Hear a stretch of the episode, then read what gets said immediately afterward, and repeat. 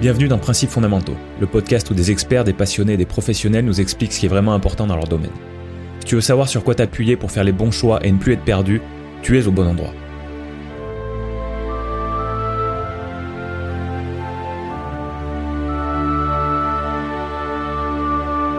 Bonjour chers auditeurs et bienvenue dans ce nouvel épisode de Principes fondamentaux. Je reçois aujourd'hui une professionnelle du recrutement. Depuis l'obtention de son master en ressources humaines, elle s'est spécialisée dans ce domaine, dans lequel elle a d'abord travaillé au sein de grandes entreprises, puis dans un cabinet spécialisé. Outre sa passion pour les relations humaines, en particulier lorsqu'elles sont couplées aux enjeux de gestion et de développement des entreprises, elle est guidée par sa capacité à être utile en tant que recruteur, à la fois pour les personnes recherchant un emploi, mais également pour les entreprises souhaitant recruter. Alors, si tu fais partie d'une de ces deux catégories, écoute bien cette passionnante discussion que j'ai eue avec Alicia Corduan. Alicia, dis-moi un petit peu, qu'est-ce que tu, ton, métier, qu'est-ce que tu fais dans la vie Parle, parle-moi un peu de ça. Euh, moi, je suis chargée de ressources humaines. Euh, c'est très très large en soi. Euh, je travaille, je travaille dans un service ressources humaines au sein d'une entreprise, d'une société de services en informatique qu'on appelle aujourd'hui des ESN. Et plus particulièrement, moi, je m'intéresse surtout au recrutement, puisqu'on entend tout, et n'importe quoi sur les ressources humaines, sur la paye, sur l'administratif, sur licencier des gens. Et moi particulièrement, c'est le recrutement que je que je gère. D'accord. Donc, alors déjà, j'ai une première question par rapport à ce à ce grand domaine des ressources humaines. Euh, tu, tu, m'as parlé du recrutement, de, de, ton, de ton métier finalement, mais euh, ça englobe quoi d'autre alors, les ressources humaines, ce terme-là? C'est très très large euh, dans le sens euh, d'une entreprise à une autre, tu n'auras pas, euh, pas les mêmes les mêmes missions et les mêmes fonctions. Les ressources humaines, ça va vraiment, si on part sur le premier processus qui est d'embaucher quelqu'un, de rechercher des CV, d'embaucher quelqu'un, jusque euh, le dernier point dans une entreprise, le licenciement. À l'intérieur de ça, tu as le fait de faire les contrats, tout ce qui va être administratif, d'intégrer les personnes, euh, de gérer les carrières, de gérer les formations, l'évolution euh, des personnes, de gérer aussi bah, juste la, vie humaine d'une entreprise, les conflits, le, management, l'animation aussi d'une entreprise en termes de de, bien-être au travail. Et puis euh, après, tu as tout ce qui va être euh, procédure, euh, procédure de, de recadrage qui peuvent aller jusqu'au licenciement, tout ce qui être disciplinaire. tu as aussi tout ce qui est lié aux relations sociales avec les, les ERP, les directions du personnel, les comités, les, les, comités qui, qui justement gèrent les, les réunions plutôt syndicales. Et tu énormément, énormément de, euh, de, choses dans les ressources humaines et selon les entreprises, tu as des entreprises qui vont mettre tout euh, au sein d'une seule personne, qui peut être par exemple responsable RH, qui fait tout de A à Z, euh, qui en soi est très compliqué, et des entreprises comme la mienne qui structurent par service, euh, service administratif, euh, service plutôt juridique, service recrutement et service disciplinaire. Et donc là, tu as vraiment les métiers qui sont cadrés et chacun a, son rôle et, et, et, finalement, tu n'es pas généraliste, mais plutôt soit recruteur, soit juriste en droit social, soit soit assistant, par exemple, RH pour tout ce qui est administratif. D'accord. D'accord. Alors c'est déjà beaucoup plus clair pour moi parce qu'effectivement, je les ressources humaines, c'est pas, c'est un domaine auquel j'ai jamais réfléchi, si tu veux. Et, effectivement, je ne savais pas qu'il y avait euh, qu'il y avait toutes ces sous-disciplines ou sous-domaines euh, dans, dans, dans cette grande sous cette grande étiquette ressources humaines. Donc euh, déjà, c'est c'est beaucoup plus clair pour moi. Bah, c'est assez récent, enfin récent, ça, ça a une petite dizaine d'années, mais c'est vrai qu'avant on entendait moins parler des ressources humaines parce qu'en général, tu avais, euh, plutôt le service comptabilité qui s'occupait des payes, qui s'occupait euh, des éléments administratifs, euh, des contrats de travail, et en soi c'était plutôt le chef d'entreprise, les managers qui géraient les, les, collaborateurs sur sur l'aspect quotidien d'une vie d'une vie professionnelle. Et au fur et à mesure, on, les entreprises ont, ont ressenti le besoin d'avoir des personnes dont c'est le métier, de, de, euh, de gérer l'humain, de recruter aussi puisqu'on recrute pas n'importe comment, et aussi de, de savoir gérer bah, un salarié du début d'une entreprise jusque jusque la fin. Et c'est pour ça qu'il y a eu un, essor assez important de, des, des, masters et des formations en général en ressources humaines ces dix dernières années. Et, et aujourd'hui, tu as, vraiment ça qui est ancré dans, les, dans la vie des entreprises et dans, et dans la tête des gens, même si ça reste très large. On est RH, mais en soi, RH, euh, on ne sait pas trop ce que ça implique. Et recruteur encore moins, puisque avant ça, c'est vrai que le recrutement était une, une discipline euh, comme une autre des ressources humaines. Aujourd'hui, on voit de plus en plus le métier de recruteur qui est valorisé parce qu'on se rend compte que le recruteur, c'est pas forcément euh, lié toujours aux ressources humaines ou en tout cas, euh, c'est pas parce que tu peux être RH que tu peux être recruteur. Et, et dans l'autre sens, ça marche aussi. Hein. C'est pas parce que tu es un bon recruteur que tu peux être faire faire du bon management d'équipe ou, ou tu peux gérer correctement les, les relations sociales, par exemple. Donc aujourd'hui, tu vois beaucoup de formations qui sont spécialisées dans le recrutement et le métier de recruteur qui est de plus en plus euh, isolé et, reconnu euh, à part entière des ressources humaines. D'accord, d'accord. C'est très clair. Euh, comment tu, toi personnellement, comment tu en es venu à devenir recruteur, recruteuse? On dit recruteuse? Ça, c'est un autre débat. Effectivement, recruteur, recruteuse, c'est comme tous les métiers où on se demande est-ce qu'il faut le féminiser ou pas. voilà, directeur d'agence, directeur de projet, est-ce qu'on peut dire directrice ou est-ce que c'est le directeur, c'est le terme global? Donc euh, honnêtement, recruteur, c'est c'est très bien de façon euh, de façon générale. Euh, moi, je me suis lancée en fait dans les ressources humaines euh, assez tard. Euh, C'était pas une vocation au départ, mais parce que je, enfin comme je te l'ai dit, c'est quelque chose qui est quand même assez récent si tu penses à tous les métiers qui existent aujourd'hui. Euh, moi, quand j'étais au lycée, je savais pas vraiment ce que ça existait ou en tout cas ce que c'était.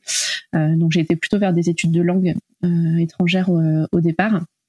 Et, euh, dans, mes études de LEA plus précisément, j'avais du droit du travail, j'avais du management, euh, j'avais des des matières comme ça qui m'ont euh, fait découvrir un petit peu le monde euh, du, du, droit du travail et de, de la vie en entreprise. Et euh, de petit à petit, je me suis plutôt rendu compte que c'est la carrière que j'avais envie de faire, en tout cas les ressources humaines dans un premier temps. Donc, je me suis réorientée en master en, en ressources humaines. Et plus plus plus j'allais dans ma formation, dans mes stages et, et dans mes expériences professionnelles, et je me suis rendu compte que c'était le recrutement vraiment qui qui m'intéressait et qui me passionnait. J'ai toujours su que déjà je voulais pas forcément avoir à licencier des gens. Euh, peut-être qu'un un jour j'y arriverai, mais euh, pour le moment, c'est pas ça qui me qui me faisait que pour moi c'était une vocation les ressources humaines. C'était plutôt euh, de, trouver une utilité aux personnes de de, les accompagner que ce soit les, candidats ou même les entreprises et, de me sentir utile et d'apporter un peu de, joie on va dire dans, dans la vie professionnelle des gens. Donc le recrutement ça c'est tout de suite été comme une évidence. euh, du coup, je me suis euh, orientée euh, principalement vers ça au départ et c'est pour ça que j'ai cherché au début de ma carrière plutôt à être en cabinet de recrutement pour vraiment être experte dans ce domaine-là plutôt que généraliste comme on, parlait tout à l'heure. Oui, je comprends, je comprends. Donc, tu auras plutôt vocation à rester dans des entreprises d'une certaine taille, c'est-à-dire que je suppose que des toutes petites entreprises, c'est plutôt elles qui vont privilégier d'avoir une personne qui s'occupe de, de tous ces sous-domaines des ressources humaines. Et, et, toi, si tu veux rester recruteur, il faut que tu, euh, il faut, bon, t'es es plutôt voué à, à, bah comme comme comme c'est ton cas actuellement d'être dans une entreprise qui est quand même relativement euh, importante. c'est vrai qu'effectivement, si euh, tu veux pas faire tout en, RH, les, petites entreprises, c'est plus compliqué parce qu'ils n'ont pas euh, la possibilité, oui, d'avoir euh, une équipe de 10 personnes en, en RH qui s'occupe d'un sujet euh, différent. En effet, tu, fais tout. Donc, euh, c'est vrai que les, groupes et les grosses structures, les grosses PME permettent plus ce, ce côté, ce côté spécialisation dans un domaine. après, je dis pas que j'irai pas du tout parce que tu vois, j'ai récemment changé justement d'entreprise. J'ai quitté le cabinet de recrutement pour aller justement en entreprise parce que le recrutement, ça me passionne toujours, c'est ce que je veux faire. Par contre, euh, j'ai eu envie aussi de découvrir un petit peu les autres aspects euh, RH qu'il y avait dans une entreprise, c'est-à-dire l'intégration euh, des personnes, le suivi de leur carrière. j'ai trouvé ça un peu frustrant de recruter des, candidats pour des entreprises finalement après où, où, je ne vois pas la finalité de, de, mon travail, je ne vois pas comment évolue la personne. Si justement c'est quelqu'un pour moi j'estimais avait du potentiel d'évolution, bah, je ne sais pas ce qui devient. Euh, tu participes pas non plus à des à, de la, à la vie de l'entreprise, à des projets. Donc j'ai eu envie un petit peu de développer mes compétences sur euh, sur des missions plus généralistes en gardant une spécialisation recrutement. Et peut-être que voilà dans 5 10 ans, euh, j'aurais envie aussi de d'être complètement polyvalente. Hein. On ne sait pas à un moment donné tu peux vite aussi tourner en rond si tu restes sur la même chose euh, trop longtemps. Donc euh, souvent, c'est soit tu changes d'entreprise, changes de, par exemple, de métier, euh, tu recrutes dans un autre domaine d'activité qui te permet d'apprendre continuellement d'autres d'autres secteurs, ou alors, eh ben, tu élargis un petit peu plus tes compétences à la gestion de carrière, à la formation, aux, aux, questions plus juridiques. voilà. D'accord. Et donc, j'ai bien compris que le recrutement, c'était le si, on, voit, les ressources humaines comme, euh, un, domaine où on va s'occuper des, personnes euh, du recrutement jusqu'à la fin de l'emploi pour pour telle entreprise en passant par tout ce qui est au milieu. Euh, est-ce que j'ai bien compris est-ce que dans ta nouvelle entreprise finalement est-ce que tu, ne te serais pas un petit peu euh, étalé, on va dire, en termes de, en d'activité ressources humaines, euh, en, te rapprochant de, en allant plus loin dans le, parcours de, la personne que tu recrutes, c'est ça? C'est ça. Euh, alors, on, reste quand même organisé, enfin cloisonné entre guillemets sur l'émission. Donc, par exemple, moi, je vais pas gérer tout ce qui va être plus administratif, type ben, faire, faire les contrats moi-même ou euh, envoyer euh, tous les dossiers aux mutuelles, des choses comme ça. C'est pas moi qui le gère. de la même façon, je vais pas gérer le côté formation parce qu'il y, y, a une équipe qui le fait. en revanche, une fois que j'ai recruté la personne, c'est moi qui l'accueille dans l'entreprise, qui fait son intégration le premier jour. Je fais aussi son suivi de période d'essai. Euh, je fais aussi les réunions avec les managers euh, toutes les semaines pour savoir comment ça se passe avec leurs équipes. Euh, tu es force de conseil aussi par rapport à eux sur l'évolution des carrières. Tu participes vraiment à la vie de l'entreprise, aux activités aussi type bah, tu organises des after work, des des goûters pour Noël, pour voilà pour les activités classiques qu'il peut y avoir au sein d'une entreprise. Et également tu tu es consulté sur toutes les questions RH qui peut y avoir qui peuvent se poser dans l'entreprise.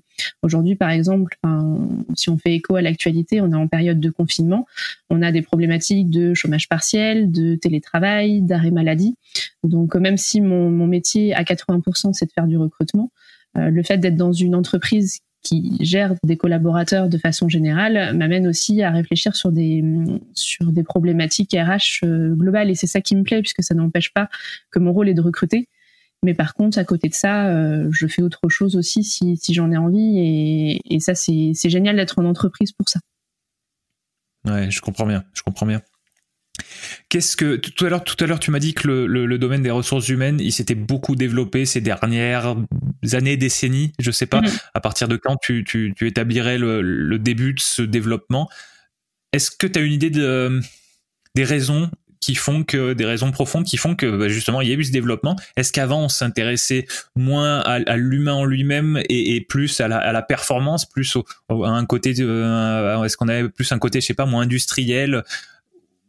Qu'est-ce qui a changé? C'est tout à fait ça. Alors, il y a énormément de raisons. On peut trouver plein, plein de livres en ressources humaines sur euh, comment ça s'est, euh, ça, s'est déployé. Pourquoi aujourd'hui on a des, des, intérêts euh, plus orientés humains. Il y a plein de choses en, en compte le fait que bah, avant tu restais toute ta vie dans la même entreprise presque. Si on regarde nos parents, nos grands-parents, on n'avait pas ce contexte de ah voilà je commence à m'ennuyer, je vais changer d'entreprise. Donc il y avait moins ce côté fidélisation par exemple des, des salariés parce que parce qu'il restait jusqu'à Parce que c'était naturel. Donc voilà. Euh, donc aujourd'hui, on a des enjeux comme ça. Effectivement, il y a le côté moins euh, industriel, le bien-être au travail qui est arrivé avec toutes les euh, les, les, questions de voilà de de, de bien-être, que ce soit sur l'organisation de travail au niveau horaire, sur couper entre sa vie professionnelle, sa vie familiale, parce que aujourd'hui, on se rend compte que la, la motivation des gens n'est plus juste le travail, comme ça l'était aussi il y a plusieurs décennies. C'est plutôt la vie privée et l'équilibre que tu peux avoir entre le fait d'aller travailler, le fait de pouvoir gérer ta famille ou gérer juste ta, vie sociale en dehors. Euh, Aujourd'hui, aller, aller, travailler, c'est plus comme en, fait il y a 30 ans, tu, tu allais travailler pour gagner ta vie, pour aller manger, pour manger. Aujourd'hui, les gens ont différentes différentes aspirations. Déjà, tu travailles plus parce que aussi euh, c'est ta passion. On rencontre de plus en plus de personnes qui font leur métier parce qu'ils aiment ça et non parce que c'est juste alimentaire. Même si tu as encore des métiers alimentaires, aujourd'hui, tu as plein de personnes qui vont, qui vont te dire qu'ils aiment leur métier et qu'ils ont choisi une voie. Et donc là, c'est pas pareil euh, non plus de gérer euh, des salariés qui sont passionnés et qui, euh, qui veulent continuellement apprendre et être stimulés que gérer des, salariés qui vont simplement venir au travail pour parce que voilà, il faut travailler pour vivre. Et derrière, eh ben, tu as quand même des, des, des, aspirations aujourd'hui où on te dit bah moi je veux euh, je veux pouvoir vivre ma vie à côté et ne pas être qu'au travail et avoir euh, cette séparation entre les deux et, et, cette gestion du coup des ressources humaines ne se fait pas sans euh, sans diplôme sans compétences et, et si ça s'est émergé c'est qu'il fallait des personnes qui soient formées pour pouvoir accompagner les personnes dans toutes ces aspirations différentes. Ok, je, comprends bien. Et est-ce est que, tu, vois quelque chose qui aurait fait que, bah, les, générations actuelles ont justement des, envies différentes de celles de, nos parents? Est-ce que c'est notre société qui est devenue plus prospère et, donc c'est des questions qu'on peut se permettre de se poser sans avoir peur de mourir de faim euh, alors que alors qu'il y, a, il y a 50 ans ou je sais pas moi c'était pas le cas? Est-ce que tu pourrais est-ce que tu as des suppositions sur ce qui a créé cette évolution? Je, je, suis pas sûre d'être euh, la, la mieux placée effectivement pour euh, te dire d'où pour, tout ça pourrait venir. Après, je pense qu'il y a, il y a plein de raisons. Euh, par exemple, le fait que avant on privilégiait simplement les formations, les diplômes techniques. Aujourd'hui, on a de plus en plus de métiers bah, qui vont être dire intellectuels ou ou de management par exemple, et ce qui amène aussi d'autres d'autres carrières avec avec avec des des carrières qui, qui demandent de changer aussi d'entreprise. Par exemple, on parlait aujourd'hui du, management. Avant, tu n'avais pas de formation euh, de management ou de diplôme en management. Tu euh, avais un poste, tu pouvais être chef d'équipe, mais en, en soi, c'était pas un métier. Aujourd'hui, par exemple, tu vas avoir le métier de, de manager. Donc, en fait, toutes ces, tous ces nouveaux métiers qui ont émergé, le fait qu'on favorise les, les, jeunes à faire aussi euh, des bac plus 5 ou euh, voilà d'aller faire des études, ont amené que le monde du travail a changé. Et il y a énormément de choses aussi. Il y a le fait bah, que les nouvelles technologies émergent, ça a aussi amené d'autres euh, d'autres métiers, mais ça a aussi amené un changement du, du, monde du travail et de la façon de rechercher du travail, parce que tu vas aujourd'hui, tu vas sur ton ordinateur, tu peux être contacté par le biais de LinkedIn, peux aller rechercher des offres d'emploi en ligne, tu as accès à, tous les métiers qui existent, alors que avant euh, n'étais pas censé savoir euh, ce qui pouvait se faire en dehors de, ton métier euh, de formation. Il y a énormément, énormément, je pense, d'impact euh, et de causes sur cette évolution du marché du travail. Qui, enfin, je pense que j'en ai oublié des, dizaines. C'est très large. D'accord. Euh, tu, tu m'as dit qu'il y avait des métiers qui s'étaient créés. Euh, euh, je sais plus si c'est si, si, je vais citer le, ce que tu m'as dit, mais euh, manager euh, manager d'équipe, c'est quelque chose qui n'existait pas forcément, euh, qui n'avait pas une comment dire, qui avait pas un, un, nom officiel, on va dire avant en tout cas. donc il y a des métiers qui se sont créés récemment et qui continuent de se créer. est-ce que est-ce que tu as vu aussi alors peut-être pas toi directement, mais par rapport à ce que tu as appris pendant tes études ou ce que tu as entendu euh, de la part de collègues plus âgés, est-ce qu'il y a beaucoup de métiers qui ont disparu en même temps? Oui, il y a forcément des, métiers qui, disparaissent. Euh, enfin, des, métiers peut-être pas, peut-être des, certains domaines dans les métiers. Enfin, je vais parler plutôt de, de ce que je connais euh, aujourd'hui. Tu vois, je recrute dans, dans l'informatique. Aujourd'hui, tu te rends compte qu'il y a euh, des choses qui disparaissent parce que euh, les technologies évoluent et les technologies qu'on utilisait il y a 30, 40 ans, aujourd'hui sont amenées à disparaître et on recherche des fois des experts sur une technologie en particulier qu'on ne retrouve plus puisque euh, puisque ça, on ne l'apprend plus par exemple à l'école ou au contraire on a des personnes aujourd'hui qui ont euh, une cinquantaine d'années et qui sont spécialisées sur des technologies qu'ils ont appris euh, à l'école qui ont du mal à trouver du travail parce que ces technologies ne sont plus présentes dans les entreprises. Donc c'est des c'est effectivement au-delà de, de métiers je pense c'est des, des, des compétences et des, et des expertises qui qui disparaissent comme d'autres se, se créent. Hmm. d'accord D'accord. Il y, a un sujet qui, qui m'intrigue beaucoup.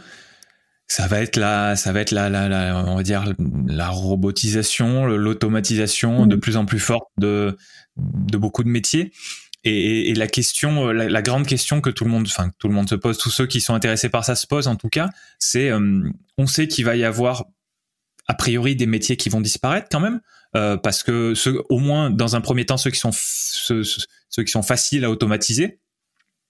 La grande question, c'est est-ce qu'il y aura en parallèle autant de nouveaux métiers qui vont se créer, ou est-ce que ou est-ce que les gens vont de moins en moins travailler parce qu'il y aura de moins en moins de, de, choses à faire de manière directe et qu'on va être obligé de, repenser nos, nos, systèmes sociaux?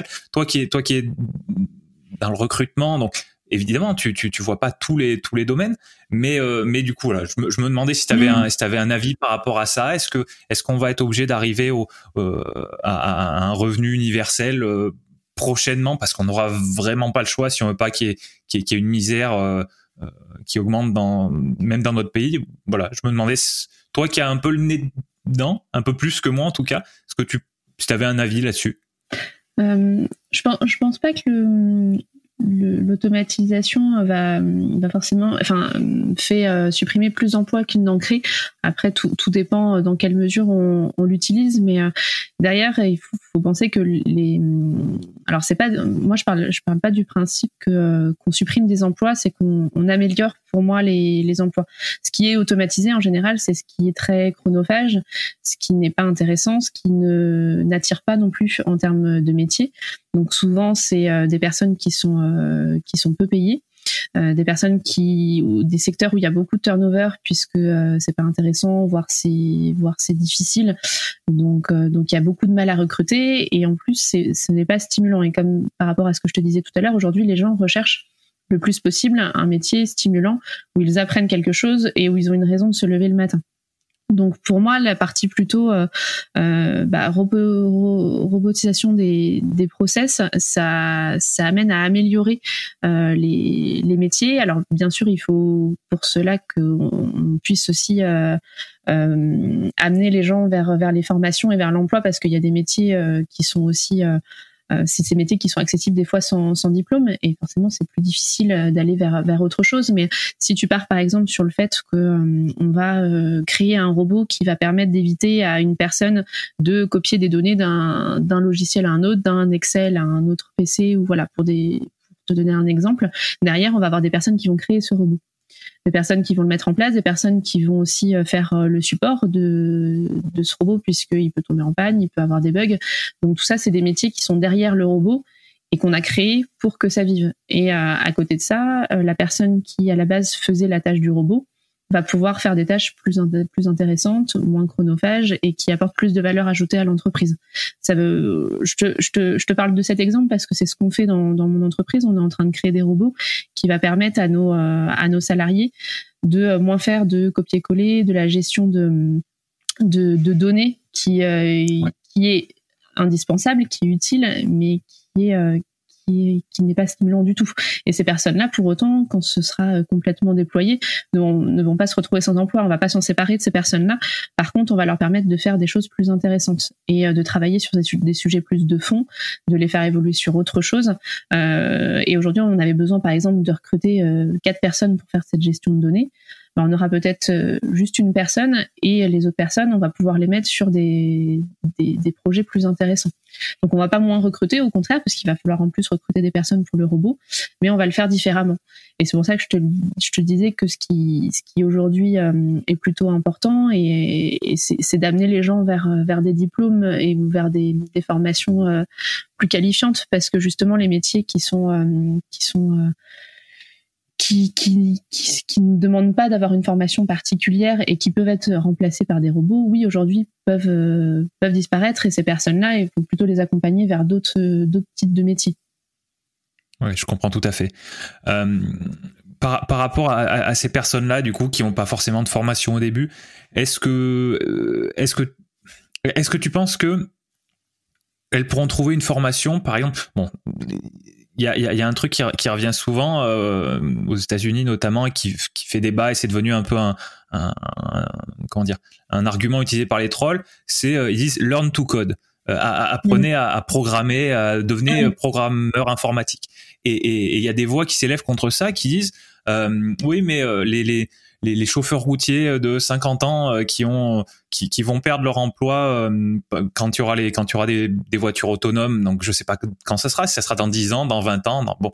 Euh, et ben ces gens-là il y a peu de chances qu'il y a peu de chances qu'ils apprennent ce genre de de, de compétences euh, à leur âge avec leur expérience avec leur leur envie peut-être qui, qui, manquera toi, toi, toi qui vois du coup beaucoup de programmeurs informatiques, euh, est-ce que est-ce que t'en vois passer qui se qui se forment euh, un petit peu tard, enfin plus tard que leur, jeune vingtaine, on va dire? Si si, bien sûr, euh, j'en vois énormément et on, on en recrute d'ailleurs. Aujourd'hui, tu as plein d'organismes qui qui, qui se crée dans justement la, formation pour adultes. Euh, T'as pas seulement les, euh, les formations euh, classiques de formation continue, euh, type BTS, DUT, licence et, et master. Tu as beaucoup d'organismes qui sont faits pour les, les, adultes. Alors on connaît particulièrement par exemple l'AFPA ou, ou le CNAM, ce genre de, de formation. Et tu en as des spécialisés. Je sais que nous sur Tours, on a au niveau informatique le CEFIM, qui est un organisme de, de formation informatique pour adultes. Euh, donc euh, là-dedans, tu as soit des personnes, par exemple, qui ont fait un bac, qui ont été travaillées, euh, même ça peut être un bac informatique, qui ont été travaillées et qui ont envie d'évoluer dans l'informatique, donc qui reprennent une formation, comme tu as des personnes qui veulent changer de métier pour des raisons ou pour une autre et qui font cette formation, puisque tu n'as pas besoin d'avoir, enfin, tu peux avoir le bac. je sais, peut-être même que tu, peux ne pas avoir le, bac. Je ne voudrais pas dire de bêtises, mais en, tout cas, voilà, il y a des passerelles qui sont faites justement pour euh, pour les adultes. Et c'est aujourd'hui c'est c'est vraiment pas un frein. Le, la seule chose, c'est de, de, trouver quelle formation faire, parce que tu me disais, voilà, les, les, routiers, par exemple, ne voudront pas aller coder. Après, il n'y a pas que le code aujourd'hui en, métier. Tu as, as, as, plein de métiers qui ne vont pas disparaître. Euh, voilà, à titre euh, personnel. Ma maman a été cuisinière toute sa vie, elle a changé de métier à 50 ans, elle s'est formée dans, dans la comptabilité.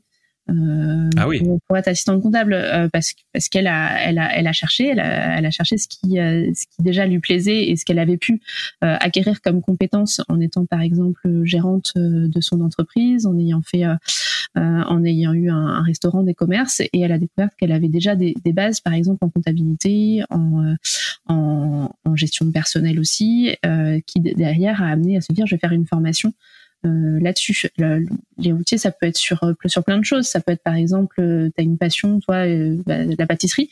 Peut-être pourquoi pas aller aller reprendre une formation en pâtisserie ou ou, ou être formateur. Enfin, tu as, plein de choses à être. Euh, tu as, aujourd'hui des bilans de compétences qui se font de plus en plus. Tu entends énormément de personnes qui disent bah voilà, moi j'ai fait un bilan de compétences après euh, une perte d'emploi, après une aptitude au travail, euh, ou juste après par exemple un, burn-out parce qu'ils ne supportaient plus leur, leur métier.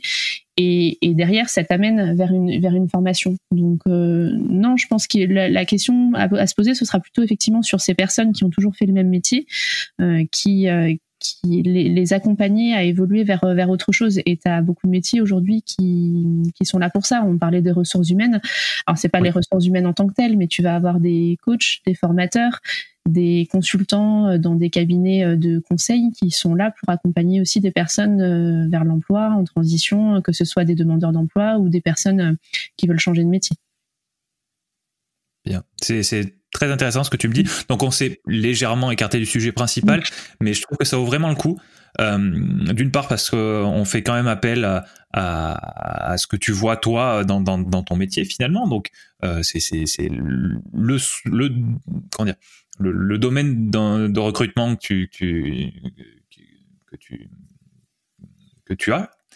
Euh, et j'ai beaucoup aimé le, j'ai beaucoup aimé l'exemple de ta maman, euh, qui est, euh, qui est un, qui est un parfait contre-exemple des trollers euh, learn to code. Euh, voilà, mm. c'est un c'est c'est un super exemple. Euh, quelqu'un qui qui qui travaille qui travaille à faire à manger toute sa vie dans la cuisine mm. avec ses mains et et qui et qui et qui devient comptable plus près de la retraite que du mm. début. moi, je voilà, je trouve que c'est un très très bon exemple. Bah, ça, illustre bien ce qu'on disait tout à l'heure. Aujourd'hui, bah, forcément, ma maman, c'est la génération des personnes qui euh, n'étaient pas poussées vers euh, les études. Euh, c'était pas dans la culture à l'époque. elle a été vers voilà vers une, formation bah, qui se présentait à elle parce qu'il n'y avait pas forcément non plus de, conseillers au, collège et au lycée qui te permettent de, de t'expliquer tous les métiers qui peuvent se présenter à toi. Donc tu sais pas trop ce que tu veux faire, tu te lances dans un métier et puis derrière, bah, tu, même même quand soit ça te plaît pas ou soit tu as envie de faire autre chose, tu te dis que t'as pas de diplôme, t'as pas d'études, donc tu continues là-dessus. et il y a un moment donné où soit tu n'aimes vraiment plus ton métier, tu te poses des questions, ou comme à maman, tu arrives à avoir aussi une, inaptitude professionnelle parce que euh, ton métier, faire des métiers physiques pendant, euh, pendant 25-30 euh, ans, c'est compliqué. Et derrière, mmh. bah, aujourd'hui, tout ce qui va être euh, pôle emploi euh, sont, sont, sont, plutôt formés pour, euh, pour accompagner aussi des personnes comme ça vers, vers un changement de carrière. et et, et c'est le bon exemple, effectivement, qu'on ne se rend pas compte de tous les métiers qui existent et on a l'impression que c'est ton, ton diplôme de base qui te définit euh, sur toute une carrière entière. Et, euh, et que ce soit quelqu'un qui a aujourd'hui 50 euh, ans ou quelqu'un qui en a qui en a 20 mais qui est arrêté par exemple au collège, on peut très bien reprendre des études sur l'important c'est de savoir ce qui nous plaît ce qu'on a ce qu'on a envie de faire. D'accord, très bien, merci. Merci. Bon, si on revient au, sujet principal qui est le, recrutement, qu'est-ce que les gens qui connaissent rien à ça, donc euh, les gens un peu comme moi, si tu veux, euh, qu'est-ce qu'ils ont tendance à penser qui est faux par rapport au domaine du recrutement? Euh, bah, Il y a de. Alors, c'est pas qui est faux, c'est que aujourd'hui on a tendance à généraliser les choses. Tu vas entendre, tu vas entendre beaucoup que euh, tout le monde recrute de la même façon. Déjà, tu, tu vas sur Internet, tu tapes euh, préparer un, un, entretien d'embauche, tu vas avoir des questions type euh, comme si tous les recruteurs pouvaient poser tous la même question. Et, et, en plus, on a encore en, tête, je trouve, les, la façon de recruter d'il y a peut-être encore dix ans. Qui, qui n'est plus la même qu'aujourd'hui. Aujourd'hui, on est sur un, un, marché qui se tend de plus en plus, où dans beaucoup de secteurs, euh, les candidats euh, sont rares, donc euh, il faut se différencier. On recrute autrement et peut-être d'une façon plus humaine qu'on le faisait il y a il y a dix ans où où tu avais l'impression d'entretien d'embauche d'être dans à un examen où on allait te mettre des pièges et, et voilà tu, tu finissais en sueur. Aujourd'hui, on a encore beaucoup cette image du recrutement alors qu'elle a complètement changé. En tout cas, elle change dans beaucoup d'entreprises et, euh, et, il faut il faut qu'elle change puisqu'on ne peut plus recruter en, en demandant à, à quelqu'un froidement quelles sont ses qualités et ses défauts et, et voilà et, lui demander euh, pourquoi euh, pourquoi nous et pas une autre. Il faut il faut évoluer un petit peu dans les mentalités. Ouais, effectivement, moi, moi les, ça, les, les, deux questions que tu viens de, mm. que tu viens de citer, c'est les, c'est si j'y réfléchis juste deux secondes, hein, si, si, je me pose peut-être un peu plus euh, la question, peut-être que j'arrive à d'autres réponses. Mais c'est effectivement les deux questions que qui me seraient venues en tête pour un pour, pour un pour un mmh. entretien d'embauche. Et c'est vrai que ça ça fait pas trop rêver. Alors je, je, vais te dire je vais te dire pourquoi. Moi, je connais un petit peu mieux le milieu de l'enseignement et, et, et d'apprendre. Je trouve ça merveilleux j'ai un petit peu plus de mal avec un, un, quelque chose qui se passe, c'est que euh, pour pour euh, pour évaluer les compétences des, des, des élèves, on va dire, hein, euh, si, si, on prend l'enseignement des, des, des, enfants et après des, des ados, euh, quelque chose que j'aime pas trop, c'est que je déteste, c'est le fait de d'apprendre des choses pour les recracher pour un test et, et de pas se poser euh, pas justement de ne pas se poser les questions fondamentales. Et par rapport à ce que tu dis là les, réponses à ces questions là et la préparation à, des entretiens qui pourraient se passer de cette manière là euh, le problème c'est qu'effectivement on va apprendre par cœur des réponses à, à des questions qu'on s'attend à avoir. Mais mais c'est je trouve que c'est assez inutile, c'est-à-dire que ça nous apprend pas grand-chose sur nous-mêmes, ça nous permet pas d'approfondir une relation avec un, peut-être un futur employeur, euh, c'est très vide, je trouve, ce genre de ce, ce, genre de, de questions et justement de préparation pour pour répondre à ces questions-là. Donc, qu'est-ce, quels seraient les, les, les, types de questions euh, Alors, pas forcément. Donc, justement, les types de questions, pas les questions. Qu'est-ce qu'on va chercher à savoir quand on est recruteur euh, maintenant par rapport à ce qu'on cherchait à savoir il y a dix ans? Mais c'est, enfin, ton, discours, c'est, exactement ça. C'est, que ces questions sont devenues inutiles, et aussi parce que le fait d'avoir euh, toutes ces questions notées sur Internet, avec euh, tout, le monde rabâche la même chose, et ton discours est, préparé. Et euh, pour moi aujourd'hui, un bon recruteur, c'est quelqu'un qui sait que ces questions-là ne vont pas amener une vraie réponse et que la, la personne ne va pas être elle-même. Et c'est pour ça qu'à mon sens, elles sont inutiles. Tu peux les poser d'une autre façon, mais posées comme ça, elles sont, elles sont inutiles. Euh, si aujourd'hui le, le, but du recrutement euh, enfin, tel qu'il évolue, c'est vraiment de, de, de, de, commencer déjà à créer du lien avec euh, peut-être ton futur euh, ton futur salarié, ton futur collaborateur, et le, mettre dans une situation euh, de, de difficulté, de stress et où il n'est pas lui-même, tu ne crées pas du lien et en plus tu ne sais pas la personne que tu vas recruter puisque derrière c'est ces discours que tu entends, bah, bah, finalement, enfin c'est pas du tout ce qu'il avait montré en entretien. Bah non parce que c'était pas lui en entretien en fait.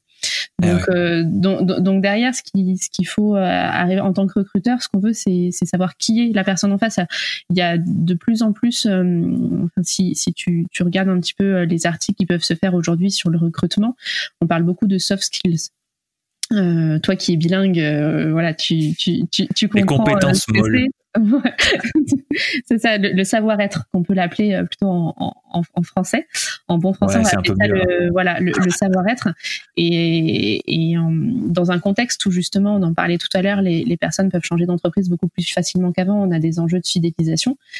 Et fidéliser des personnes, c'est aussi avoir des personnes qui ont la même, les mêmes valeurs, la même culture que l'entreprise, et c'est pas seulement des compétences.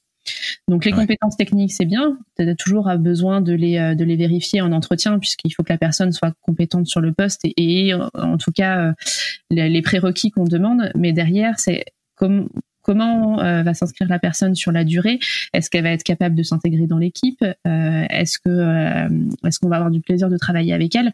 Et c'est des c'est des réflexions qu'il n'y avait peut-être pas forcément avant d'un côté comme de l'autre. Hein, la personne qui cherchait du travail aussi se cherchait peut-être juste une entreprise pour pouvoir gagner sa vie et pas forcément dans laquelle se sentir bien. Et aujourd'hui, on, recherche un peu plus à, à, trouver ces, ces, soft skills.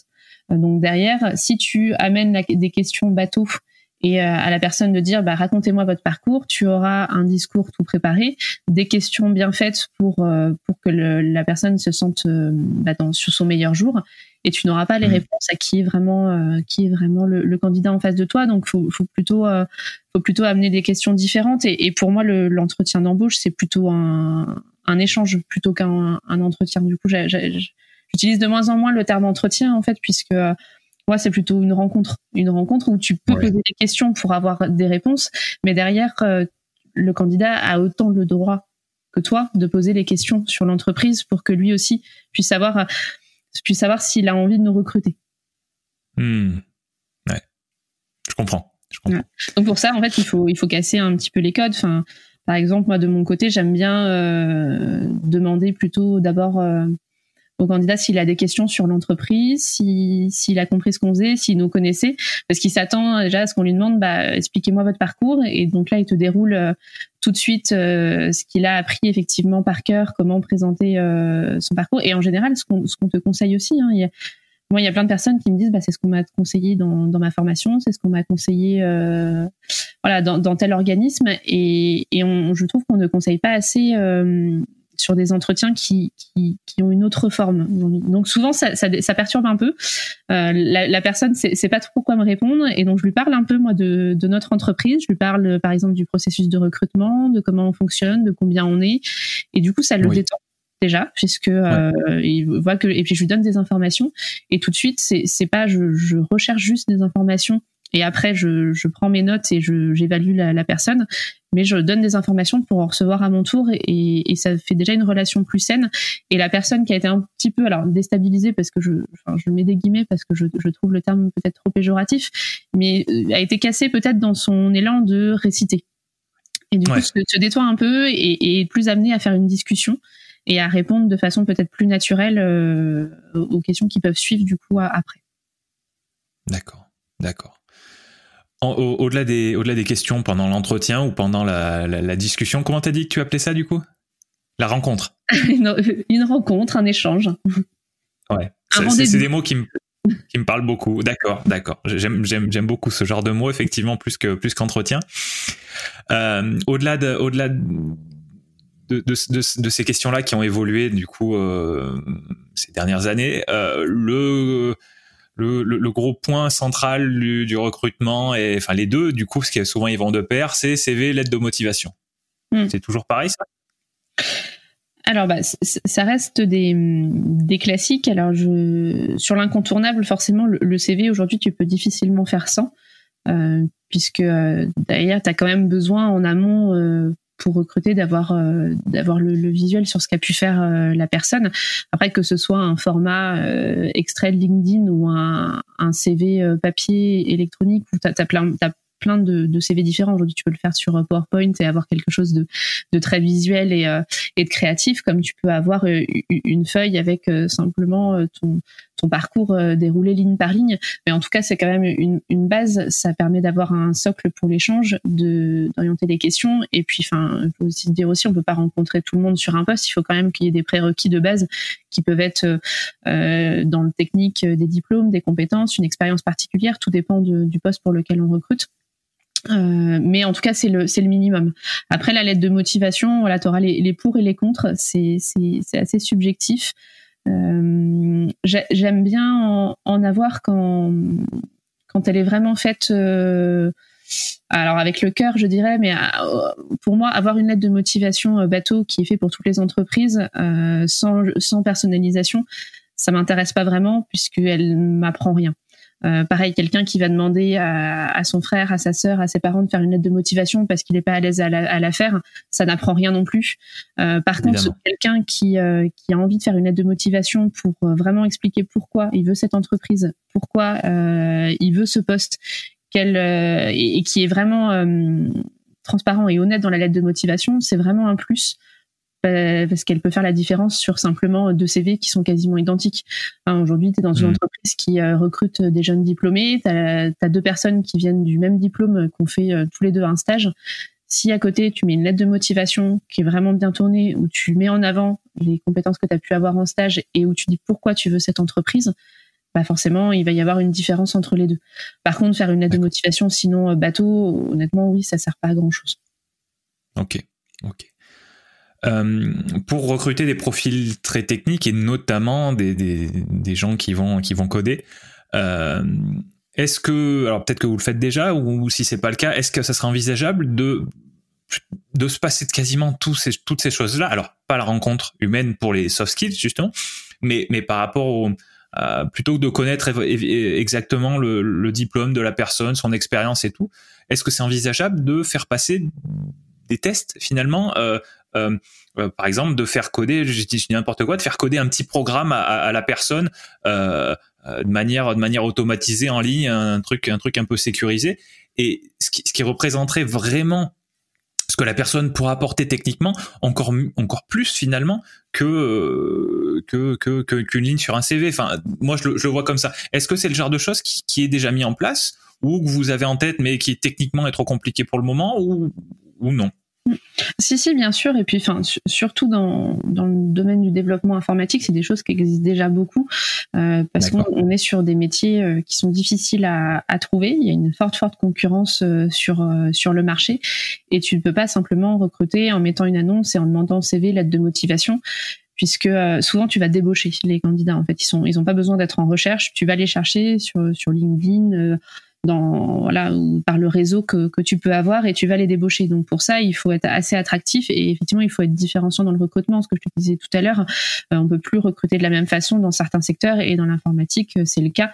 Euh, donc aujourd'hui, tu vas trouver des euh, des fois des des choses qui sont organisées. alors ça se fait beaucoup plus sur Paris parce que parce qu'il y a plus de, de, personnes et parce que l'état d'esprit est déjà à ce type de, de format, mais où tu vas faire un, un, espèce d'atelier où, où, justement tu vas avoir que des PC devant toi, tu vas avoir sous forme de jeu et il va falloir euh, soit trouver la solution à, un casse-tête, soit développer euh, une petite application en, en, très peu de temps. Et euh, derrière, les gagnants vont pouvoir soit, si, si c'est des personnes en recherche, postuler dans ton entreprise, ou soit au contraire avoir des, des lots et ce qui permet aux entreprises de, de déjà déceler des, des talents et des potentiels sans avoir ce contexte euh, entretien. Donc c'est des, des, des, choses qui se développent énormément et qui existent dans ce secteur-là. Peut-être dans d'autres secteurs aussi. Euh, je voilà, je ai pas la connaissance euh, pour moi, mais en informatique ça se fait bien sûr. D'accord, d'accord. Tu me, tu m'as évoqué plusieurs fois LinkedIn. alors déjà, tu, tu disais les CV extraits de LinkedIn. Qu'est-ce que j'ai vu que c'était possible. Qu'est-ce que ça vaut? Comment ça se passe? Est-ce que ça rend bien? Est-ce que c'est intéressant quand tu le lis? Euh, Non. à ah, plusieurs de tes questions, non. Euh, alors, ça, ça, a le mérite d'être possible parce que, comme je te le disais, quand tu vas débaucher euh, des personnes, en tout cas, tu essayes de les débaucher, c'est des personnes qui n'ont pas forcément pris le, fait de faire un CV. Donc, tu peux pas aller contacter des gens en leur disant merci de m'envoyer un CV si vous êtes intéressé mais enfin, je, je, ne vous ai jamais euh, contacté, donc euh, laissez-moi tranquille.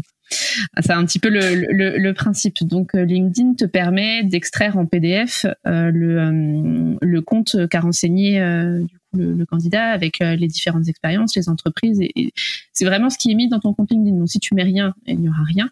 Si tu détailles bien ce que tu as fait, c'est sous format CV. Après, là où c'est c'est pas très visuel, c'est que c'est des, des, lignes après les autres. Euh, t'as pas de mise en page, t'as pas de couleur, t'as pas de photos, t'as pas.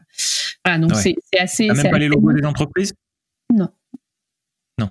Hum, non, je vais pas te dire euh, de bêtises, mais euh, non.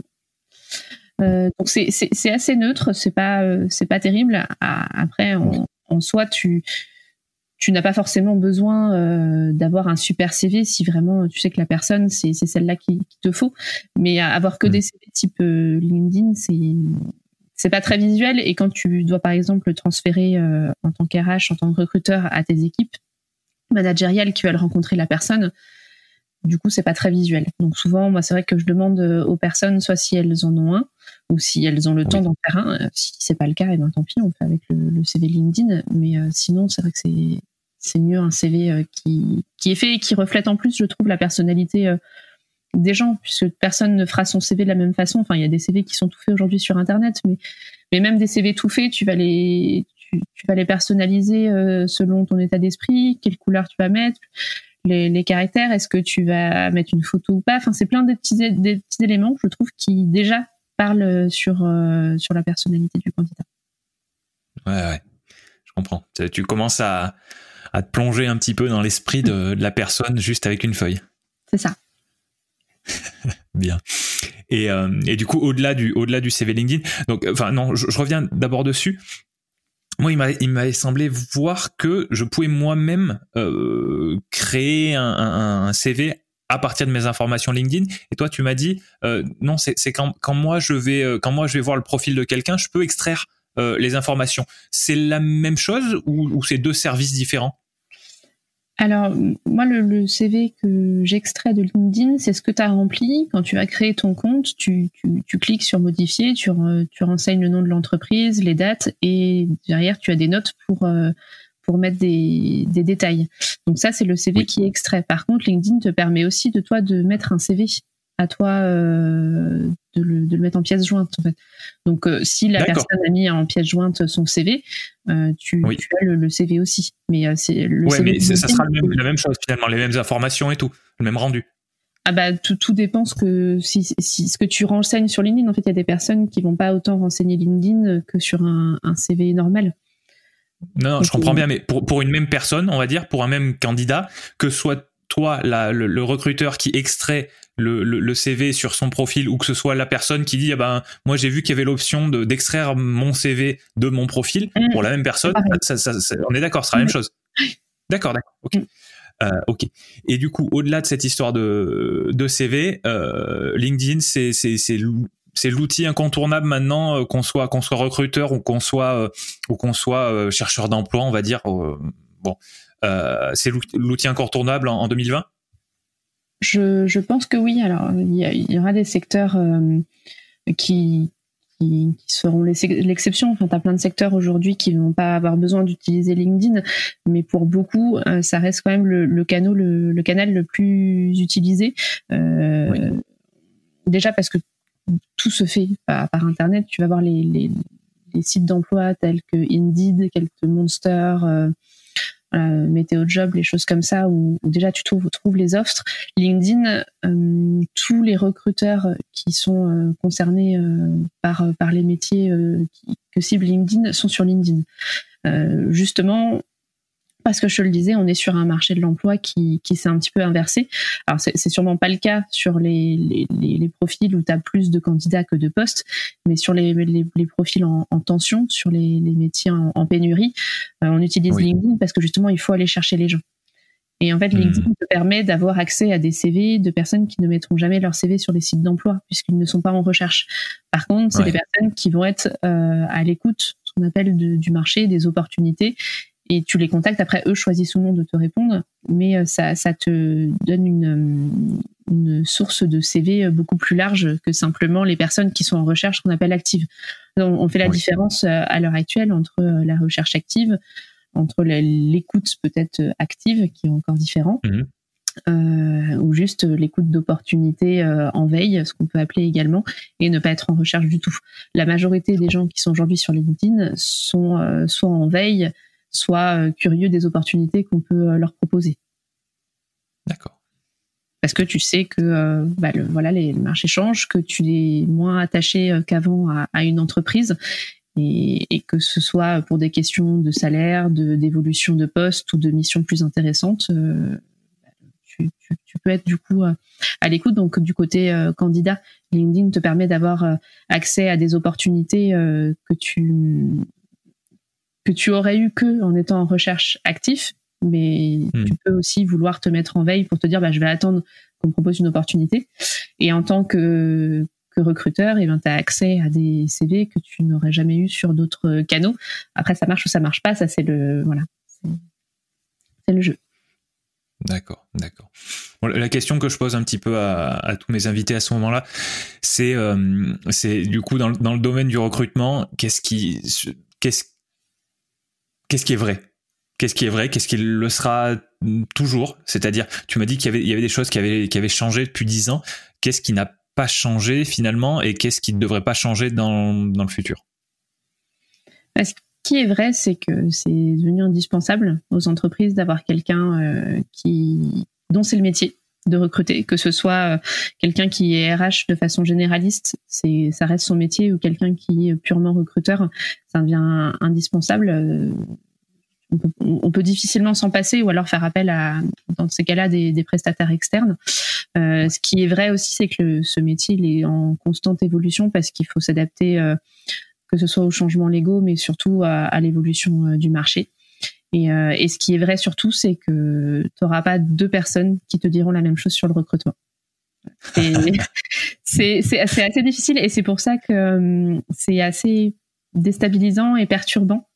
Euh, personnellement, j'ai donné des, cours cette année euh, dans une fac à, à Polytech sur euh, faire des CV, lettres de motivation, comment postuler. Euh, au moins 20 fois, on m'a dit bah oui, mais on nous a pas dit ça sur telle personne, nous a pas dit ça, ou que ce soit sur les années précédentes ou la même année, que ce soit des profs ou même d'autres intervenants extérieurs. Et effectivement, on ne dit pas tous la même chose en fait parce que le recrutement est très très personnel et, et individuel. Enfin, on a beau dire enfin même moi hein, dans ma formation euh, d'il y a euh, voilà d'il y a quelques années, on te dit le recrutement doit être euh, doit être basé sur des faits, ne doit pas être subjectif. et on doit recruter de façon objective. Tu as une, une petite liste de critères que tu coches ou que tu coches pas. en soi, c'est pas du tout ça le recrutement. Enfin, aujourd'hui, c'est être pour moi, ce serait être hypocrite de dire que les sentiments et que les émotions ne rentrent pas dans le, dans le recrutement c'est complètement faux. On, peut éviter d'avoir autant que possible des biais. Tu, en, as, tu en as forcément, et, surtout quand tu t'intéresses au savoir-être, on en revient tout à l'heure, tu, tu, ne, peux pas recruter que sur des faits, parce que dans ce cas-là, tu ne recrutes que sur des compétences techniques, que sur des diplômes, que sur des formations, que sur un nombre d'années d'expérience. Euh, bah, il en fallait cinq, t'en as que quatre, c'est dommage. Enfin, voilà. Donc si si si on, on, recrute sur le fait de se projeter avec la personne sur euh, sur le long terme, on met en, on, on, met du coup des émotions, on met du personnel et dans ces cas-là, bah forcément chacun a son avis différent sur la question et c'est un petit peu euh, alors, la problématique où, où, ou, l'intérêt, je sais pas, de le voir de la façon négative ou, ou positive, mais euh, moi je trouve ça assez assez fort que qu'on puisse chacun avoir un avis différent sur euh, sur le recrutement. Et, et, et, malheureusement le côté négatif c'est que ça amène plutôt d'incompréhension. Euh, comme toi tu peux l'avoir sur le fait que tu savais pas forcément euh, quelles questions il fallait poser en entretien ou comment fonctionner. Tu pourras, tu pourras euh, poser des questions à quelqu'un demain qui te dira que c'est important de demander les qualités et les défauts en entretien. Donc voilà, si je peux te dire quelque chose qui est vrai et, du coup qui est très euh, très difficile à accepter pour certaines personnes, c'est que le recrutement est très personnel et, change constamment. D'accord, d'accord. Et sûrement que d'autres personnes pas d'accord avec moi. Pardon? Et sûrement que d'autres personnes ne seront pas d'accord avec moi. Ah oui, mais tant pis pour eux, c'est toi qui es invité. non, non, au contraire, au contraire. L'idée, c'est l'idée, c'est, d'ouvrir le, d'ouvrir la discussion, d'ouvrir le débat euh, cordial. Donc euh, voilà, à la fin, tu nous diras si, si tu veux, si tu veux laisser un moyen pour que pour que des auditeurs te contactent pour, pour voilà, c'est toi qui décideras. Mais euh, mais mais si tu décides de oui.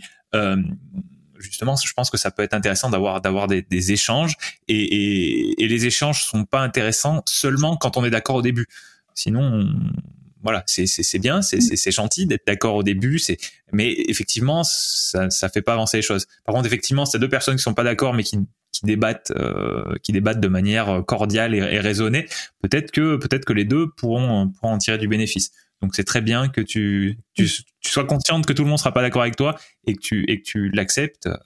C'est ça qui fait qui fait avancer. Enfin, je j'ai j'ai pas le ce, serait un, petit peu euh, ambitieux euh, de ma part de, dire que j'ai raison sur de A à Z de, sur tout ce qu'on vient de, dire. Après moi, c'est ma façon de, voir les choses, c'est ma façon de recruter. Euh, peut-être qu'elle évoluera et, je l'espère. Hein, j'espère qu'elle évoluera encore sur les prochaines années et, et qu'elle s'améliorera. Mais, euh, mais le but n'est pas d'avoir de, de, se dire ici, voilà la, la, façon dont il faut recruter. Le recrutement, c'est ça et c'est pas autre chose. Et il y a que cette façon de faire. Euh, effectivement, je, je, parle avec euh, plein de, de, recruteurs différents, que ce soit dans mon entreprise où on ne fonctionne pas tous pareil ou, euh, ou à l'extérieur. Et, euh, et c'est au contraire enrichissant d'avoir la vision d'autres personnes, après qu'on soit d'accord ou pas d'accord. Ça fait déjà euh, évoluer euh, ses mentalités et sa façon de faire. Ou au contraire, ça fait aussi euh, va définir quel recruteur on veut être, qu'est-ce qu'on ne veut pas faire. moi, je demande beaucoup à mes candidats, par exemple, comment se sont déroulés leurs entretiens du coup ailleurs, ce qu'ils ont aimé ou ce qu'ils n'ont pas aimé, pour justement déjà me rendre compte de comment fonctionnent les autres, comment ça se passe. Est-ce que est-ce que d'autres personnes font comme moi ou voilà, et, et, me rendre compte aussi ce qui, ce qui plaît ou ce qui dérange euh, aux candidats, puisque c'est, c'est comme ça euh, qu'on se remet aussi en question, c'est de se dire à un moment donné, euh, si je veux attirer et, et, si je veux bien faire mon travail, il faut aussi que je m'appuie sur des personnes sur qui ce n'est pas le métier, mais qui le vivent au quotidien, c'est-à-dire ceux qui sont en recherche d'emploi. Et, et on, on, avait jusqu'à présent, je trouve, trop tendance à leur dire euh, bah, c'est de votre faute si euh, voilà ça ça n'a pas marché à l'entretien, alors que peut-être c'est juste mmh. qu'il faut faire évoluer aussi la façon de faire et, et surtout comprendre. Euh, enfin, s'il y a un message à passer, hein, pour, je trouve, pour du côté recruteur et candidat, c'est que, enfin, il y a des fois des, des gens qui sont faits pour un, un, poste ou pour une entreprise, surtout pour une entreprise, et d'autres qui ne le sont pas. Et, là où je te dis que le, recrutement est une question de personne, euh, malheureusement, il y a aussi des fois où c'est juste que le feeling ne passe pas et, passera sur le même poste mais avec une autre entreprise. Donc, euh, donc on peut pas dire que le, recrutement n'est pas euh, pas personnel par rapport à ça. Ouais, ouais j'entends bien, j'entends bien. Par rapport à ça, le ce côté subjectif dont tu, dont tu parles dans le recrutement, euh, est-ce que c'est est-ce que c'est euh, principalement le, la subjectivité du recruteur en lui-même? Est-ce que c'est est-ce que c'est les, les la façon d'être de des, des, des décideurs euh, donc je sais pas c'est le chef d'entreprise ou est-ce que est-ce d'où est-ce que ça vient? Quelle est la source de cette subjectivité? C'est un petit peu ça ma question. Est-ce, qu'il y a quelqu'un qui fait euh, les, les, grilles que dont tu parlais là, qu'on, coche, avec, où on coche un truc, on, on, coche un autre? Tu me disais bon, on fait on fait pas trop ça, mais euh, mais euh, on peut imaginer que ces grilles là, elles sont créées justement de manière subjective au départ, et qu'après elles peuvent être cochées de manière objective, euh, mais mais que, que, que d'un recruteur à un autre soient pas les mêmes grilles. Est-ce, est-ce ah, voilà comment se passe ça? Les, les, les, grilles, euh, voilà, je pas qu'on n'utilise pas, je pense que les, grilles c'est très bien pour euh, pour les prérequis que tu vas avoir euh, dans ton recrutement sur ton poste. que qu'elles soient par exemple techniques surtout ou, voilà des, des compétences qui sont indispensables et ça te permet quand même d'avoir une trame et de pouvoir justifier ta décision quand même par des par des faits. Après, au-delà de ça, sur là où je te dis c'est subjectif, c'est que sur deux personnes qui ont les mêmes compétences techniques, euh, la même formation ou la même expérience, la décision là sera plus euh, subjective. Et là, tu peux pas avoir de grille sur le subjectif. Tu peux pas avoir une grille en disant euh, voilà, j'ai ressenti j'ai ressenti qu'il était honnête par exemple ou il a manqué de, de transparence. Enfin, il y a, y, a, y a, plein plein de choses sur sur le côté feeling et ressenti que tu ne peux pas. Des, des fois, tu as même du mal à mettre des mots dessus. Euh, donc ça, ça, ça vient de plusieurs choses. Euh, tu disais, ça vient par exemple du chef d'entreprise. Alors oui, ce qu'on peut appeler les valeurs dans une entreprise. Euh, oui. Donc, par exemple, bah, voilà, de se rendre compte que il y a des valeurs qui ne sont pas cohérentes avec les valeurs que peut avoir le candidat, et on se dit, au-delà du fait, c'est pas que la, la, personne n'est pas bien, c'est qu'on sait que ça ne fonctionnera, la relation ne fonctionnera pas sur la durée, mm. et que potentiellement dans six mois, la personne voudra partir parce qu'elle ne se sent pas en accord avec ses valeurs. Et, c'est aussi du rôle du recruteur de, penser à ces questions-là, parce que des fois, quand tu es en recherche d'emploi, tu as tellement envie d'avoir un, travail que tu ne réfléchis pas, est-ce que je, sais ce que je veux faire euh, dans six mois, dans un an? Et, ça peut être un peu frustrant pour les candidats de dire, euh, voilà, ce poste n'est pas fait pour vous, vous vous plairez pas. Quand lui, il te dit, non, mais je, je veux postuler parce que je veux trouver un emploi. Donc c'est aussi savoir dire oui, mais enfin dans deux mois euh, vous ne serez plus là. Donc euh, c'est aussi au recruteur d'avoir ce côté subjectif et, et pour, pour le coup c'est on peut on peut reprocher que ce soit euh, que ce soit interprété par exemple. Mais ça c'est aussi pour ça qu'il faut des personnes qui soient formées dans le recrutement, c'est d'être capable de, de, de faire confiance à son expérience aussi de recruteur pour se dire je mmh. sais par mon expérience que par rapport à ce que j'ai décelé en entretien ça ne fonctionnera pas. Et ça, malheureusement, tu peux pas dire que c'est euh, objectif euh, sur une grille. De dire que de mon expérience, je sais que ça ne fonctionnera pas. De dire oui, mais enfin, d'où tu le sors?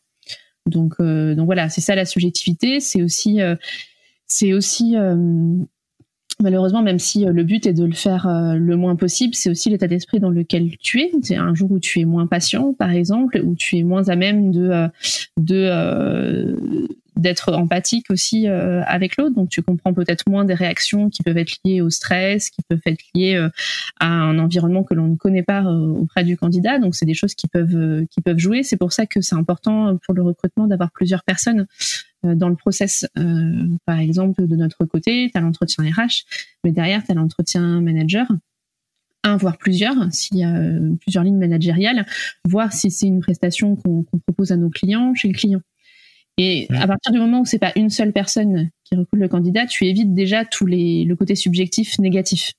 Et tu gardes le, le, subjectif lié plutôt à est-ce que euh, est-ce que la relation va fonctionner. Et le subjectif de bah, finalement j'étais assez de mauvaise humeur ce matin euh, j'ai euh, voilà j'ai pas été assez à l'écoute euh, sera contrebalancé par ton collègue qui va te dire bah non non moi je suis pas du tout d'accord avec toi je l'ai trouvé euh, très bien ou je l'ai pas trouvé comme ça ceci cela.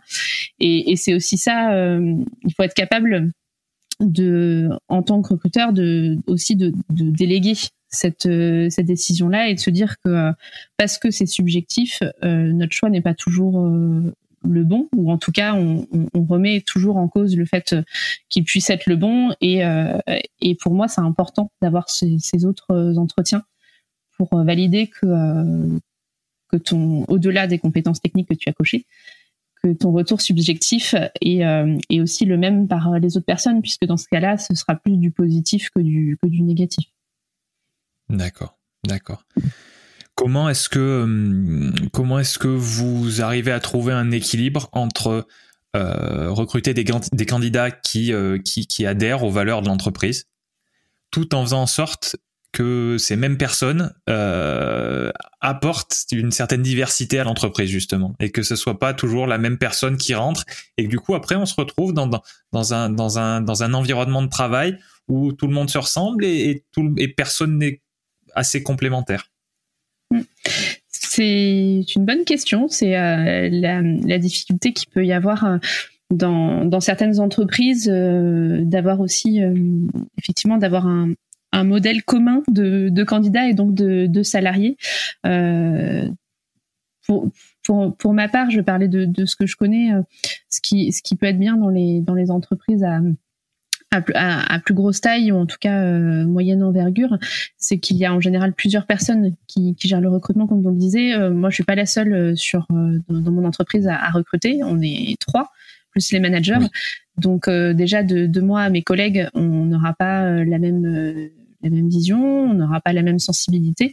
donc ça va éviter aussi d'avoir d'avoir la, même façon de faire. Et euh, en plus, au-delà de ça, même s'il y a le côté euh, savoir-être, on recrute quand même des compétences. Hein.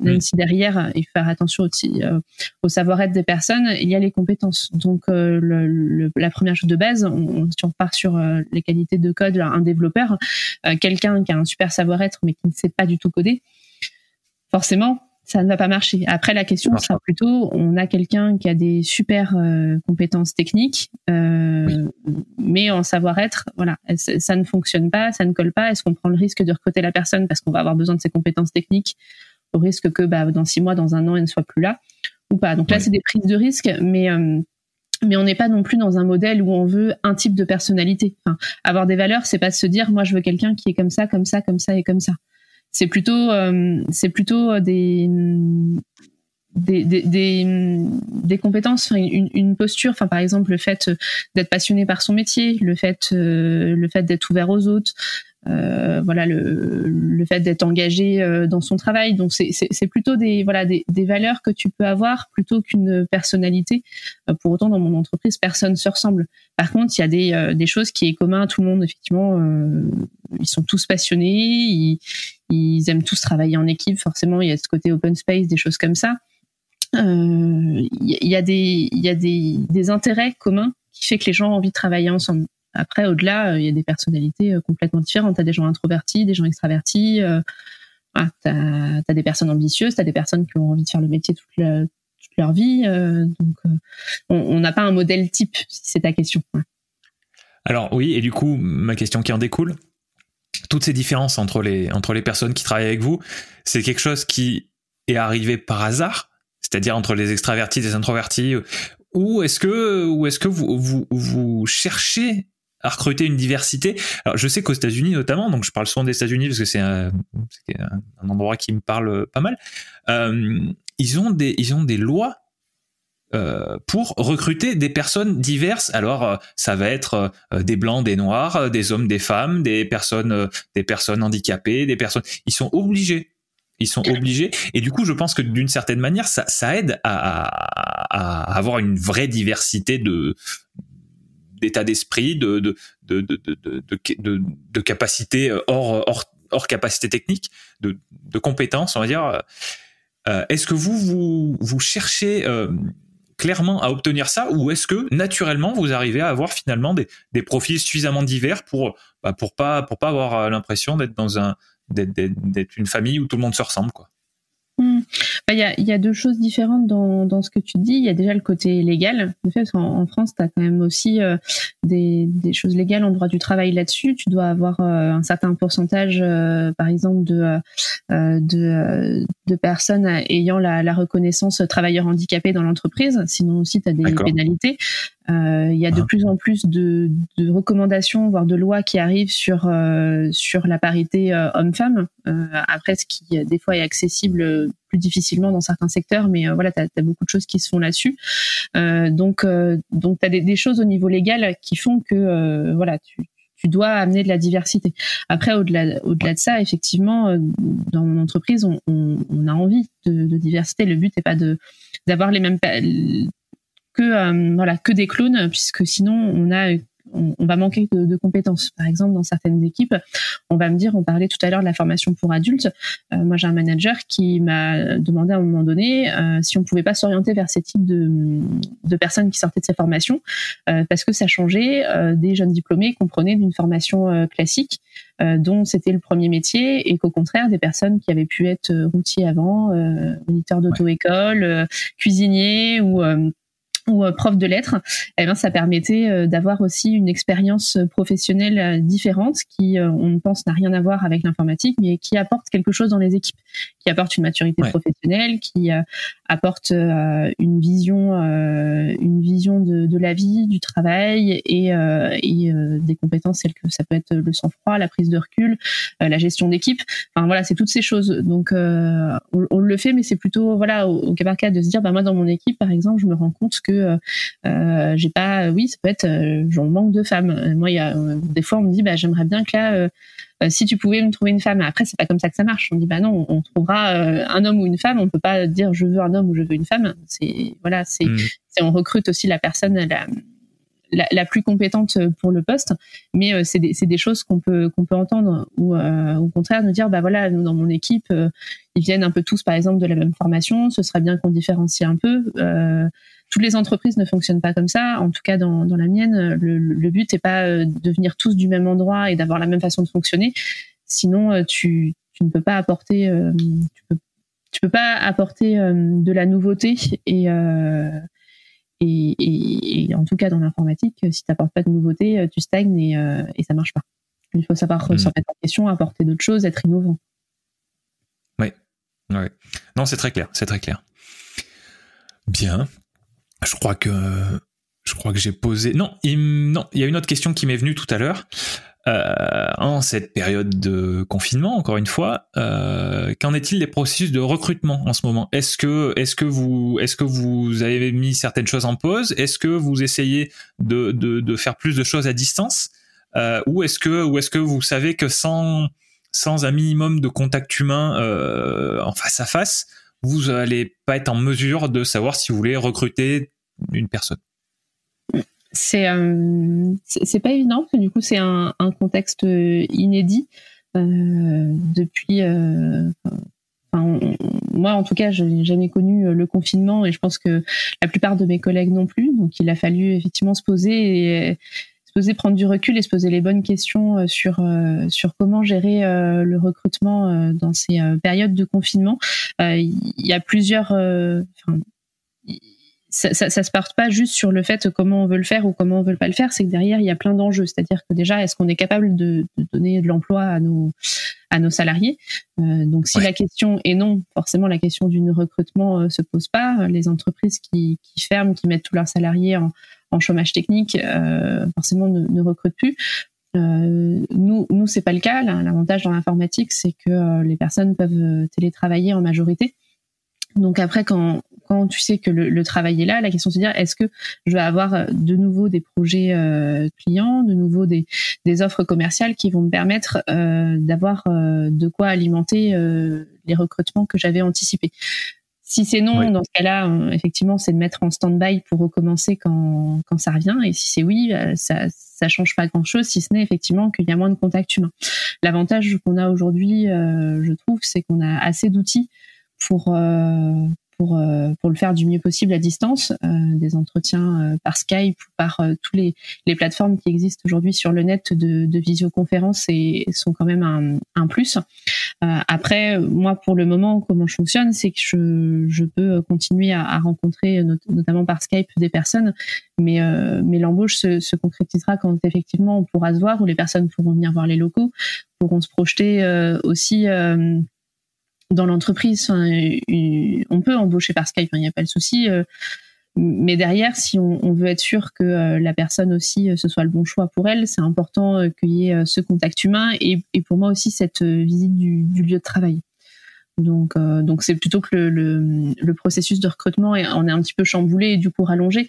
Donc, on, on fait le début du, du processus, euh, les, le ou les entretiens, et puis quand, quand tout sera ça terminé, on pourra prévoir un rendez-vous pour se rencontrer et là finaliser avec un contrat si, si ça fonctionne bien. D'accord, d'accord, c'est très clair. Après, il y a aussi le euh, côté où, où, les gens sont, sont, sont, pas n'ont pas trop la tête à ça en, en ce moment, donc forcément, oui. il y a aussi un voilà pour le, pour le moment, c'est un peu plus calme. D'accord. Mais dans tous les cas, tu vois pas, euh, tu vois pas une évolution, une, une véritable évolution potentielle une fois que la, une fois que le confinement sera terminé, vers encore plus de, encore plus de, de, de, de télé-recrutement, j'ai envie de dire. Mm, non, enfin, en, tout cas, pas de, pas de mon côté. Enfin, c'est, euh, c'est un, un, de super outils, mais pour moi, qui ne sont euh, à utiliser que si tu n'as pas le choix parce que tu recrutes à distance. ça peut être le cas parce que tu recrutes pour un site qui est qui est dans une autre ville ou dans une autre région, ou parce que la personne, par exemple, est dans un autre pays et bah, n'a pas la possibilité, par exemple, de venir faire l'entretien en France. Donc forcément, ça se fait. Il y, a des cas, hein, il y a des personnes qu'on a recrutées qu'on a fait que en visio parce qu'ils étaient, par exemple, à l'étranger et, euh, et qui sont arrivés au, au, dernier moment. Par contre, si la personne peut se déplacer, moi je, je le préconise plus parce que ouais. ça, ça, reste quand même une. Enfin voilà, on disait tout à l'heure une rencontre, un échange, un, un rendez-vous, et euh, c'est aussi euh, plus sympa de se voir en, en personne que derrière un écran. D'accord, je comprends, je comprends par rapport au par rapport au domaine très général du recrutement, donc soit soit quelque chose aussi général, soit sur un sous-domaine. Est-ce que tu auras une, une, une, ressource à conseiller, un livre qui t'a marqué, euh, qui t'a qui t'a permis de voir le recrutement, ou même j'ai envie de dire parce que c'est de ça qu'il s'agit, euh, les relations humaines d'une autre manière. Euh, donc je te dis, ça peut être un livre, ça peut être un site internet, ça peut être une chaîne YouTube, ça peut être un podcast. Mmh. C'est cool aussi. Voilà. Est-ce est-ce qu'il y a quelque chose qui te passe par l'esprit? Qui pourrait aider à, voilà comprendre ça euh, oui, pas, pas, pas un livre, alors euh, parce que euh, parce que j'ai plutôt le format en général internet, je, vais plutôt avoir la, la, facilité à aller lire des articles. Euh, déjà parce que euh, dans des livres, des fois, ça peut être plus difficile de commencer un gros manuel sur le recrutement. Euh, et je trouve que le côté article fait qu'il y a des choses qui sont toujours très récentes en termes de, de parution. Donc, on parlait de LinkedIn sur le, la, la, recherche de, d'emploi et de CV, mais LinkedIn est aussi un, un super format et un, pour avoir des, des, nouveautés sur ton secteur d'activité, que ce soit le recrutement ou sur autre chose. Et en, en effet, je vais plutôt regarder des, des des articles publiés. Alors, euh, tu me demandais sinon des, des, sites où, euh, par exemple, sur euh, LinkedIn, je suis beaucoup l'école du recrutement. On, parlait tout à l'heure qu'il y avait de plus en plus de formations pour des recruteurs. il y a notamment l'école du recrutement qui, qui a été créée, si je ne dis pas de bêtises, il y a deux ans, ou en tout cas c'est deux ou trois ans, qui forme des recruteurs purement. voilà, pas en lien avec le reste des ressources humaines, mais des recruteurs et donc ils peuvent aussi mettre en ligne bah, des conseils et des et des articles sur le recrutement. Donc c'est ce, plutôt ce type de page que je vais suivre. tu as des blogs euh, type euh, Hunted qui s'appelle voilà qui, qui est sur le recrutement euh, également. donc ou, ou, des personnes même à, à, à titre plutôt individuel, des, des recruteurs que je vais suivre sur LinkedIn, sur Twitter qui vont poster aussi des choses à titre plutôt personnel et, et c'est plutôt de, de personnes comme ça que je vais m'inspirer. D'accord, d'accord. Tu, tu, me redonneras ça quand on a fini d'enregistrer. Je mettrai les liens de, de, tout ce dont tu as parlé dans, dans les notes d'épisode, dont je vous reparlerai euh, une, à la fin de, à la fin de l'épisode. Les auditeurs vous, vous direz où aller chercher ça. Est-ce que en une phrase, bon, c'est pas une phrase, si c'est deux, euh, je, je, ferai avec, hein, mais est-ce qu'en en très peu de mots, tu, euh, tu, tu pourrais nous dire ce que tu aimerais qu'on retienne euh, après qu'on ait fini d'écouter ce, cet épisode? Le, le truc que tu veux qu'on retienne c'est à toi. Vas-y. Euh, ce qu'on doit retenir euh, sur le recrutement, c'est vraiment que le recrutement est un métier à part entière, euh, qu'on peut en, en, faire juste une petite partie de son activité RH, mais que ça peut être aussi un métier à part entière, hyper riche, très diversifié, super stimulant, qui a des relations humaines qui évoluent tout le temps, qui permettent d'utiliser de la psychologie, de de, des échanges, de la stratégie, de la négociation, qui, demande et qui fait, euh, fait améliorer aussi plein de compétences. Et, euh, je trouve qu'on voilà, n'en parle pas encore assez. Euh, voilà, le recruteur est un est un métier et un métier hyper riche euh, et il ne faut pas forcément avoir fait une formation RH pour le faire.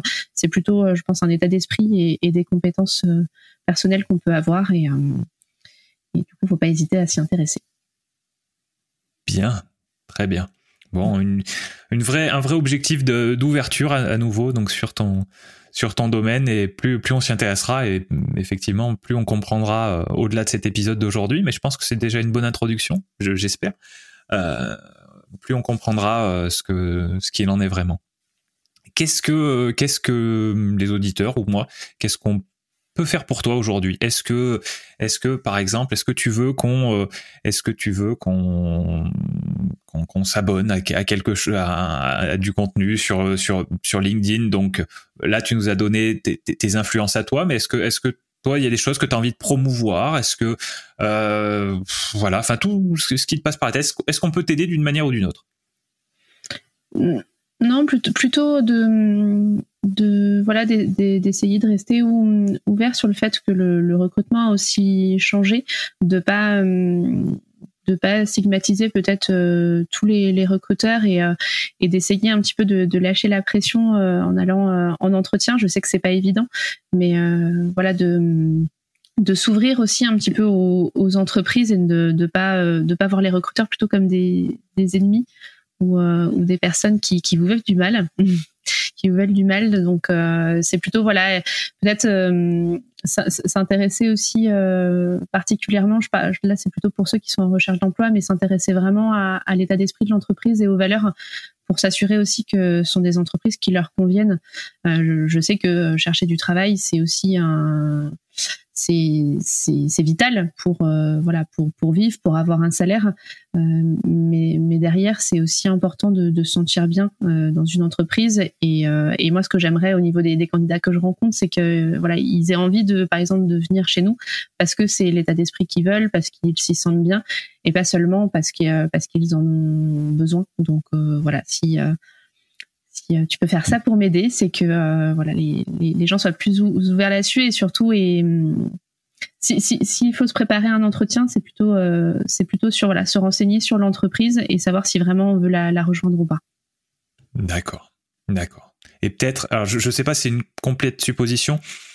Peut-être que pour se préparer pour pour un entretien, c'est c'est moins se préparer pour l'entretien, peut-être plus se préparer pour en essayant de se connaître soi-même vraiment se mm. connaître soi-même et se connaître et connaître l'entreprise euh, qu'on vise pour euh, pour pouvoir avoir une discussion la plus la plus fluide et la plus intéressante possible avec le avec le recruteur. Complètement, c'est important de faire ce travail sur euh, sur soi avant en effet de, de dire est-ce que voilà, qui, enfin, au-delà de qui je suis, ce que je veux vraiment, si on est dans, dans un contexte aussi de, par exemple, de changement de carrière, avoir vraiment réfléchi à, à, ce qu'on veut. Quand quand on est jeune ou qu'on sort des études, c'est difficile de se connaître c'est aussi euh, l'expérience professionnelle qui euh, qui fait qu'on en apprend plus. Mais c'est vrai que c'est important de, de prendre un peu de recul sur soi avant pour être capable de répondre bah, de répondre le plus sereinement possible et à ce que, ce que vont vous demander un recruteur et de pas être pris au dépourvu et, et, de, et de se sentir justement en, en difficulté. Bien, bien, très bien. Bon, ma dernière question. Euh, si on veut, si on veut en savoir un petit peu plus euh, sur euh, sur toi, si on veut te contacter, échanger, débattre, est-ce que est-ce qu'il y a un, moyen de te contacter que tu préfères? Pas par le par LinkedIn.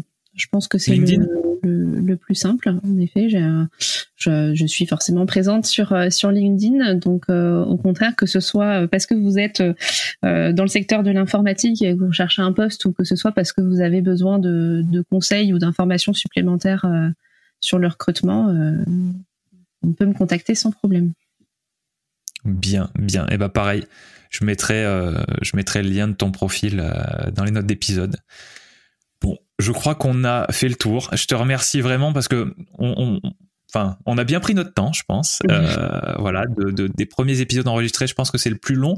Et c'est pas le plus long pour rien, c'est c'est le plus long parce que j'ai l'impression qu'on avait beaucoup de choses à se dire, que tu avais beaucoup de choses à me raconter, à m'expliquer et que et que et que c'est un sujet et, ta façon de le présenter qui m'ont euh, qui, m'ont vraiment intéressé vraiment inspiré j'ai envie de dire euh, qui m'ont vraiment poussé à poser de nouvelles questions.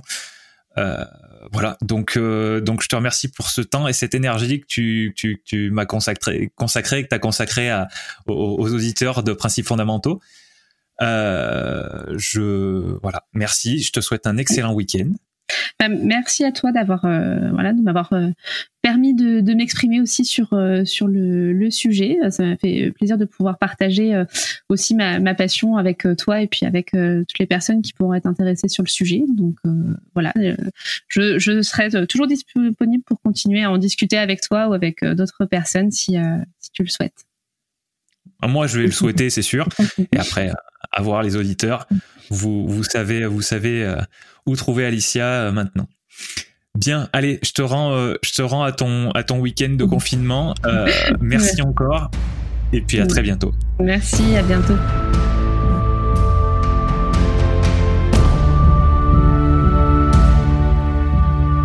Merci cher auditeur d'avoir écouté cette discussion jusqu'au bout. Tu peux retrouver les notes de chaque épisode sur le site alexandrepenot.fr slash podcast.